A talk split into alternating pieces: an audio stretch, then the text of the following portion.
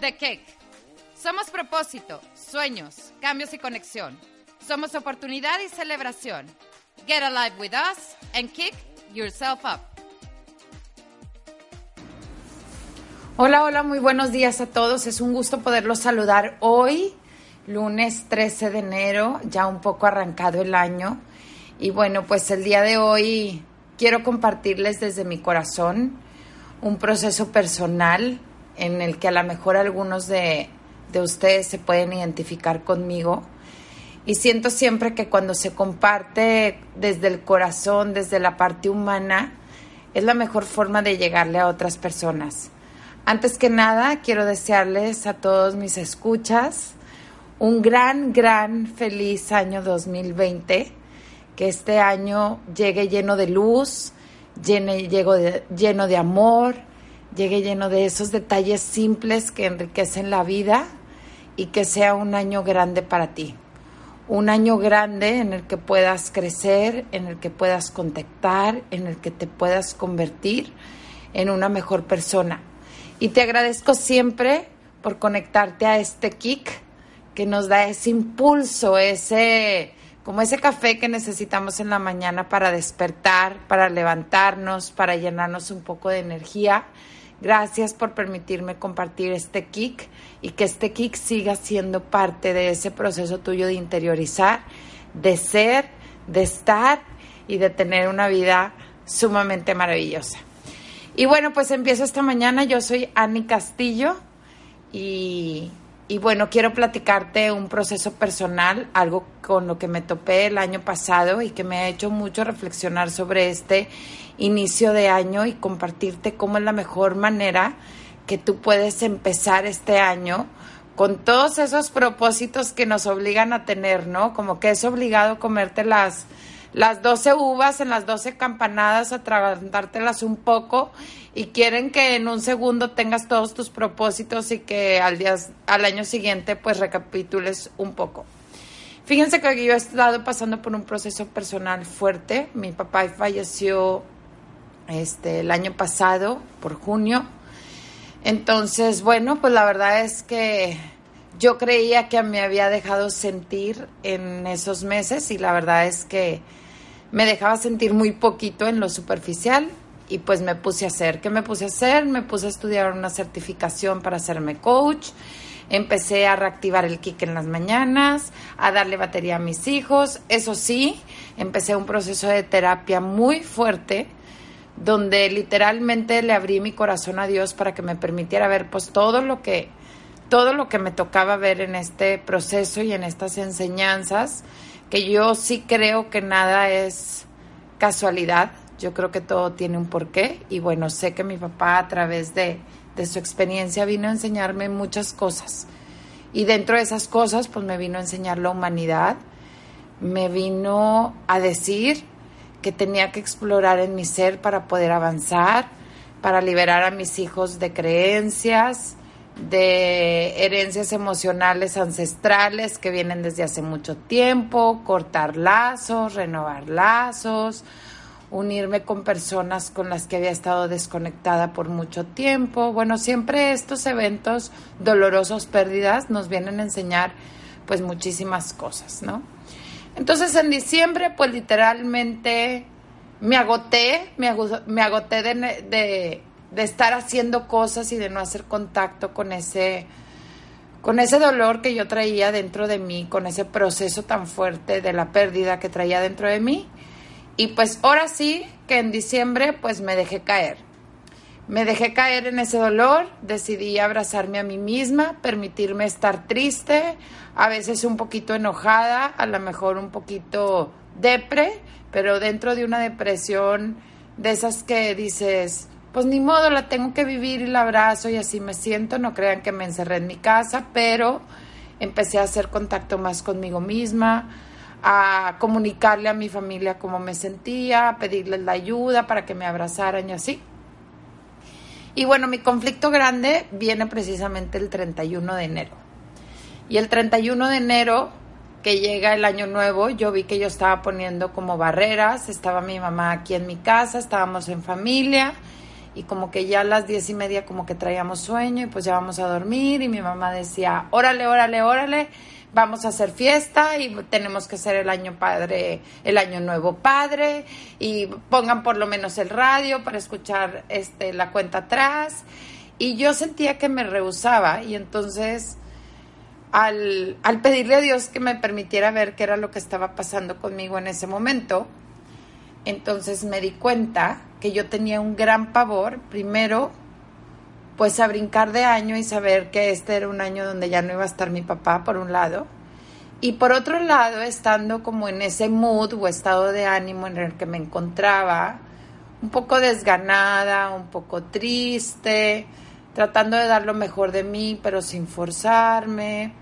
Eh, empecé a reflexionar cuáles eran mis propósitos de año nuevo. Y como les digo, años anteriores, pues luego, luego, ¿verdad? O sea, propósitos que sean medibles y, y que den resultados tangibles y que se vean prácticos. Entonces yo pensaba qué propósitos pues podía tener para ese año, entonces buscaba uno en mi mente, otro, otro, otro, otro, pero no encontraba, era muy difícil poder eh, o sí encontraba, pero decía, pero no tengo ganas de hacerlo, pero no me siento con el impulso, pero no me siento con la energía, pero entonces me daré seis meses sabáticos de poderme abrazar y de poder sanar mi corazón para entonces poder dar y hacer un propósito que realmente sea medible, cuantificable, que genere dinero. Y entonces me cayó un 20 grandísimo, que no sé si algunos de ustedes puedan identificarse conmigo y en este 20 grandísimo me di cuenta que yo, me, que yo soy una persona bastante exigente conmigo misma y entonces me estaba empezando a medir, o sea, yo me mido mi capacidad, mi éxito, mi estar aquí en la vida en la cantidad de cosas que puedo hacer. De hecho, mucha gente tiene la imagen de mí precisamente eso, que que soy una persona que hace mil cosas, que como puedo con mis cuatro hijos y aparte este el kick y el proyecto y andar aquí para allá este con los niños. Y entonces me di cuenta que que no me estaba valorando de la manera adecuada, que estaba poniendo mi valor en todas esas cosas y no en el gran ser humano que soy y que se merece sentir y que se merece estar y que se merece hacer contacto y que se merece recuperar como persona en el corazón, en la humanidad, en la mente y todo, ¿no? Entonces, bueno, en este proceso, en este proceso de darme cuenta, pues me sentí un poquito ansiosa de, de sentirme de esa manera y entonces, pues empecé a indagar con las personas, con mis terapeutas que me están apoyando en este proceso. Y entonces dije, mm, yo creo que vale la pena poderme enfocar en lo importante, escribir cuáles son realmente las cosas importantes y qué es lo que necesito yo. Porque inclusive el kick, yo decía, bueno, ¿cómo voy a ir al kick? Donde el objetivo es impulsar y darle esa energía positiva a la gente, si yo a lo mejor no tengo esa energía ahorita, como que no me siento bien como para prender un switch y decir, órale, feliz, ve al kick, ¿no? Y entonces, pues esto me empezó a cuestionar muchísimas cosas, quizá por ese motivo tampoco había tenido contacto con ustedes, porque estaba como en ese proceso de acomodar. Y entonces en una de mis terapias me dice la terapeuta, Ani, es que acuérdate que lo importante eres tú, todo lo demás es entorno. entonces yo decía, ¿cómo que soy yo y todo lo demás es entorno? Y entonces me ayudó a ver como una división entre el hacer y el ser. Y entonces dije, tiene toda la razón del mundo. ¿Cómo puedo yo ir al mundo a enfrentar ese entorno o hacer las cosas que quiero hacer? Si no puedo ser y estar bien conmigo misma? Si no puedo darle un lugar a eso.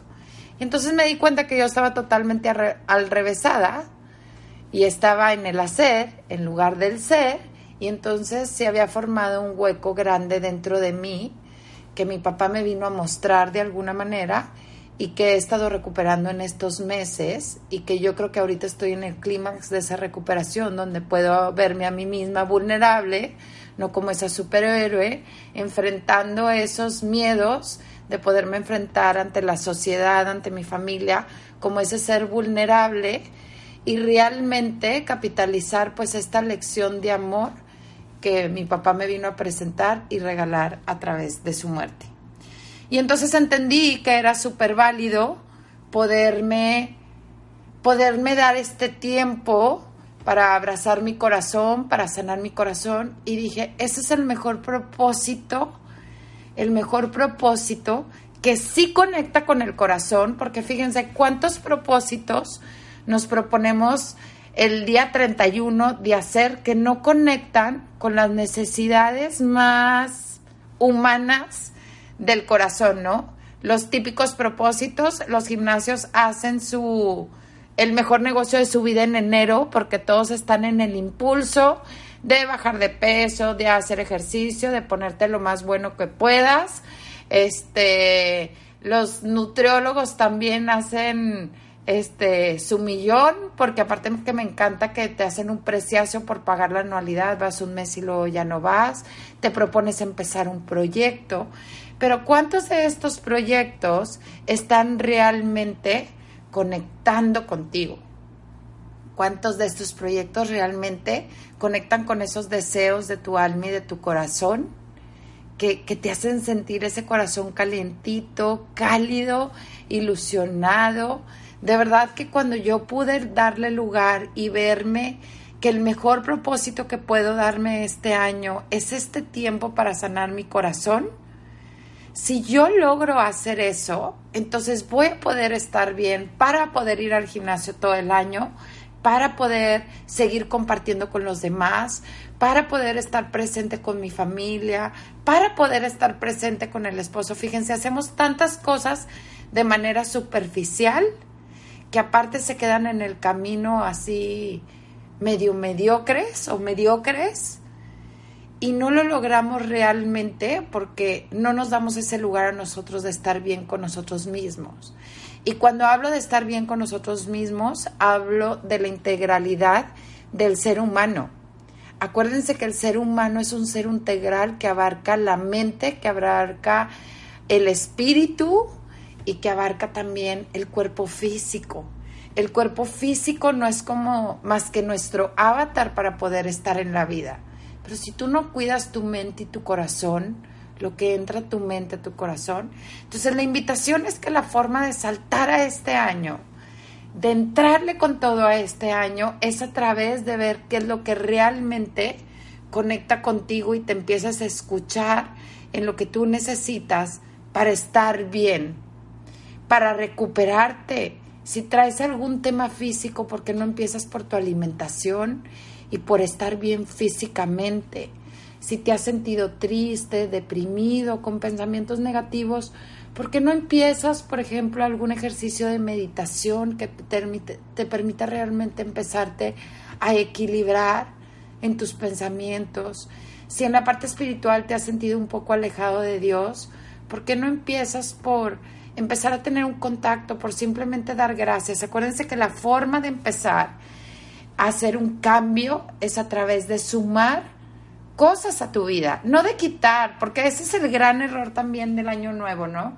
Queremos erradicar todos nuestros hábitos negativos y sustituirlos por positivos y entonces te mantienes en esa intensidad, a los que les gusta ser intensos como yo, te mantienes en esa intensidad este, de órale, y, no sé, la gente que está cambiando la alimentación, cambiar todos los productos procesados por de un trancazo todos los todos los productos naturales, ¿no? Y luego ahí andas con una ansiedad que vas a un oxo y te quieres atascar todo. Pues no. Aquí la idea cuando tú quieres empezar a desarrollar un hábito positivo es empezar a sumar. Es decir, por ejemplo, es sumamente saludable tomar un vaso de agua caliente con limón este, al levantarte. Entonces, ¿por qué no empiezas simplemente a sumar eso a tus hábitos? Nada más suma, no restes y poco a poco esos hábitos positivos, esos pequeños pasos van a ir desplazando los hábitos negativos. Pero lo más importante es que puedas conectar con las necesidades de tu corazón, de tu mente y de tu cuerpo para que te prepares este año. Yo digo, híjole, a mí no me había caído el 20 hasta el día 31 pues que no solo era un fin de año común, sino que era el cierre de una década. Yo siempre he pensado que cada día es una oportunidad de hacer las cosas diferentes y yo creo que el inicio de año también marca una pauta bajo las creencias que tenemos en el tiempo, pues de hacer un reset, de ponerte nuevos propósitos y todo. Pero es el 2020, tiene que ser un año sumamente luminoso. No sé por qué a mí el 2 es un número que me gusta, se me hace un número que tiene mucha energía, que brilla de color dorada, amarilla, etcétera no sé, es un, es un año que me denota para mí muchísima energía.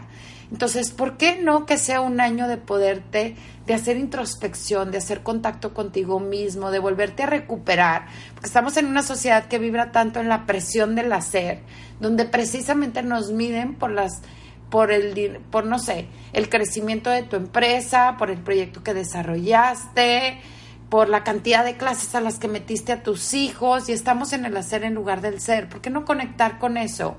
Para entonces poder vibrar en esa energía del universo, de Dios y entonces sí poder ir a la vida ser, pero en ese equilibrio de amor contigo mismo. Entonces, bueno, este es el mensaje del día de hoy. ¿Cómo quieres brincar al año? ¿Cómo te sientes el día de hoy? Me encanta, como siempre, poder compartir un poco de mi corazón contigo y te espero en el próximo podcast. Que tengas un extraordinario día y le pido a Dios que te ilumine, te guíe, te llene de luz, de energía, de amor, de paz y que todas nuestras acciones, nuestras palabras estén iluminadas por su amor. No importa qué tipo de religión tengas, pero si crees en un ser superior, uno de los hábitos que puedes desarrollar es empezar a encomendarte a Él y darle gracias por todas las cosas maravillosas que tienes. Que Dios te bendiga, que tengas extraordinario día y ahora sí puedes ir a darle un kick al mundo y cambiar ese mundo en el que vives. Bye. Conéctate a la vida a través de nuestras redes sociales en Facebook, Instagram y YouTube. En Kick Yourself Up. Hasta la próxima.